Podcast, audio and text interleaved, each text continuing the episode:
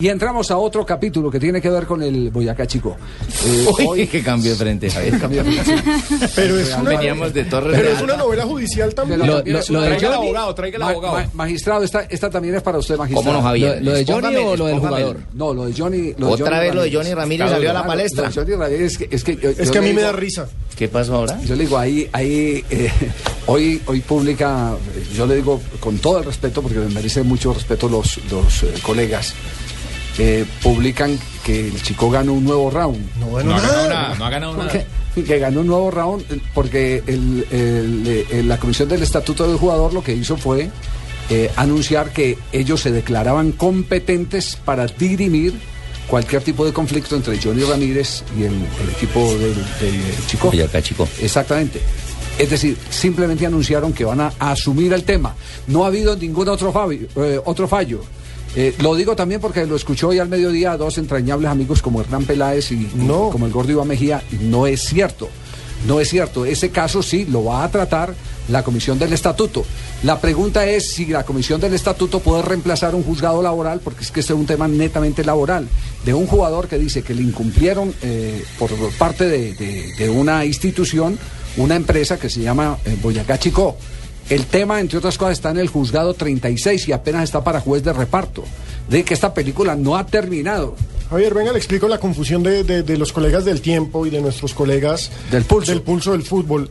Envía Boyacá Chico, a mí me llegó a las once y media de la Ah, es que la fuente fue Boyacá Es Chico. que la fuente es Claro, Boyacá sí, Chico. mire, no, lo tuitearon, no, lo no. ¿También tuitearon. A mí me lo envió directamente Sí. Boyacá Boyacá Chico Fútbol Club. lo A todos se lo El, mandó. el Twitter oficial del equipo, Javier. Y el encabezado es el siguiente.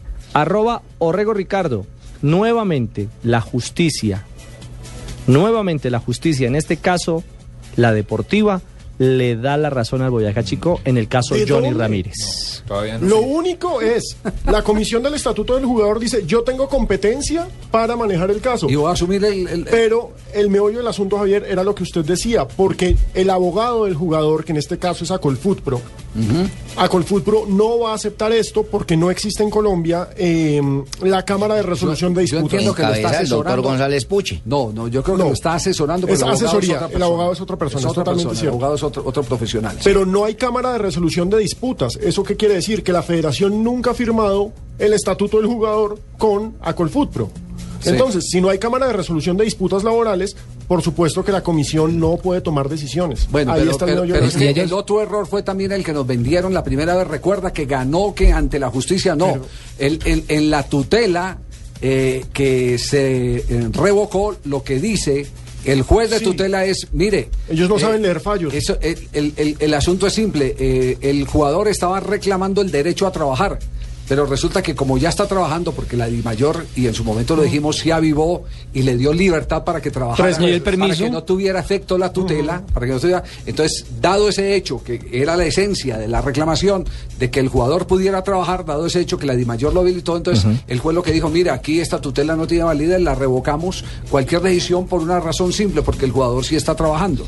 Que eso es muy distinto a ganar un fallo de tipo Ganamos judicial. la victoria. Yo lo que yo lo que entiendo es que en este tema y lo digo con pesar, lo digo con pesar, en este tema hay un montón de intereses en los que se han mezclado Muchos amigos. eh, eh, muchos periodistas. Y sabe que Javier, ya, Muchos ya el tema se volvió fue de desinformación. Sí, exactamente. Entonces, cuando ya los los, eh, los, eh, eh, comunicadores los que tienen que dar la verdad. empiezan a participar de ese tipo de versiones. Eh, creyendo en una sola fuente, que es la de Boyacá Chico, porque cuando usted publica un tema como el de Boyacá Chico, entonces eh, se desbarata eh, cualquier realidad.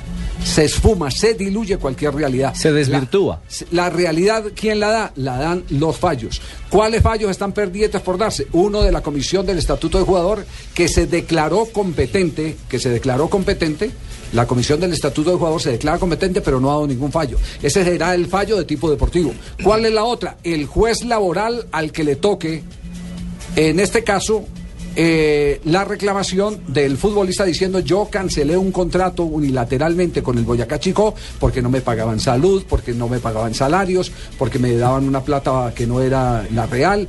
Todas esas cosas. Entonces, cuando, mesa. de cuando esos fallos ¿cómo se no? den, entonces los medios tenemos la obligación de venir y decir, mire, el fallo es este. Mientras tanto, no se ha dado un fallo. Yo lo digo con pena con la gente del Chico, con Ricardo Hoyos, que me parece un- una magnífica persona, pero Ricardo Hoyos está manipulando la información.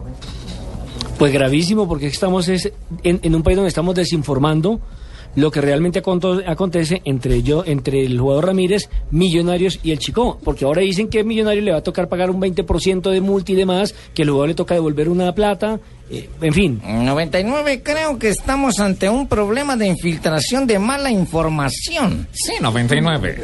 Bueno, el, no, el- 99 quedó muda, ya no volvió a hablar 99. la gran pregunta que se hace la gente en la calle es, bueno, los famosos 500 millones de pesos que tendría que pagarle al chico alguien, entonces ¿qué? Si es que esa plata corresponde o no corresponde a, a la reclamación que hace el le- equipo boyacense. Yo le puedo dar eh, ya el, el desenlace en caso de que eso se ratifique, que, que tengo mis dudas de que se pueda ratificar. ¿Cómo es? Porque es que porque es que un tribunal no puede constitucionalmente asumir decisiones de tipo laboral de, de la justicia colombiana. Me parece que es un, un- un atropello a la constitución. Este, este es un caso en el que un trabajador de una empresa que participa en un campeonato de fútbol que está eh, regida por reglamentos eh, deportivos, pero no excluida de las exigencias laborales de la ley, eh, una empresa le, ha faltado, le ha fallado a un jugador y el jugador está haciendo la reclamación de acuerdo a la petición que está haciendo el futbolista. Que es el que no me pagaban y por eso como ¿Y por eso renuncié? Y por eso Claro. renuncié. Entonces, entonces ese, ese caso eh, eh, está, está eh, para definirse. Pero en caso de que se defina en contra del futbolista, creo que la situación es clara. Johnny Ramírez no va a jugar más.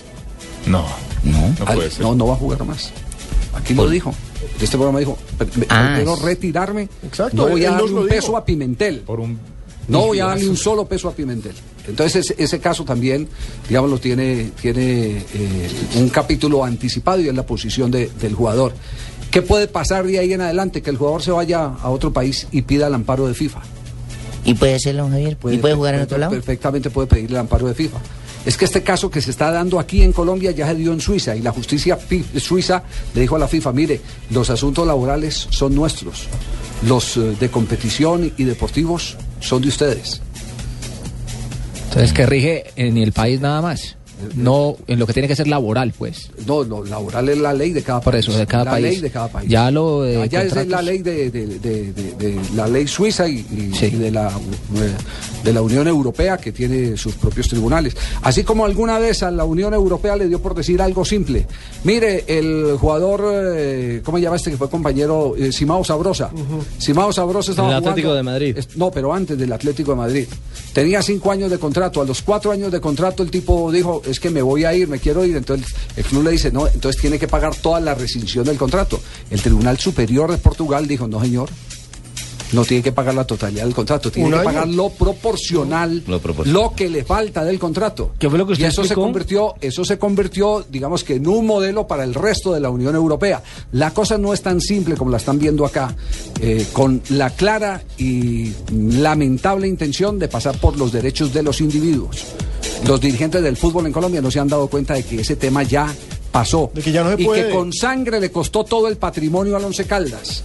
Que el Once Caldas se puso en esa pendejada de creer que la FIFA... Voy a vetar a todo el mundo. Exactamente. A vetar, a vetar. Que, que- que la, que la FIFA no había dado libertades, que no se habían cambiado las reglamentaciones y empezó a perder a Henao, perdió a Fauro, perdió a, a- a Vanegas, aunque Vanegas les recompensó por gratitud algo cuando se fue al Barcelona. Pero eh, el orden mundial cambió y al cambiar el orden mundial, los únicos que no se han dado cuenta, los que están en una burbuja, en una campana, son algunos dirigentes de clubes del fútbol profesional colombiano que lamentablemente hacen, hacen mayoría, hay que decirlo, y, y- y lo que hacen es eh, eh, forzar eh, para mal la imagen del fútbol Javier, colombiano. mira, eh, buenas tardes, Javier. Te habla Fausto Tumberini, así que eh, lo posible, si me regalas el dato del jugador en caso de que llegue a fallar la justicia en, a favor de Pimentel, me decís, yo lo llevo para un buen club. No, él quiere salir Que de juegue en otro país. Él quiere salir de ese tipo ¿Dónde? de. Deportivo Lara, un excelente club. Sí,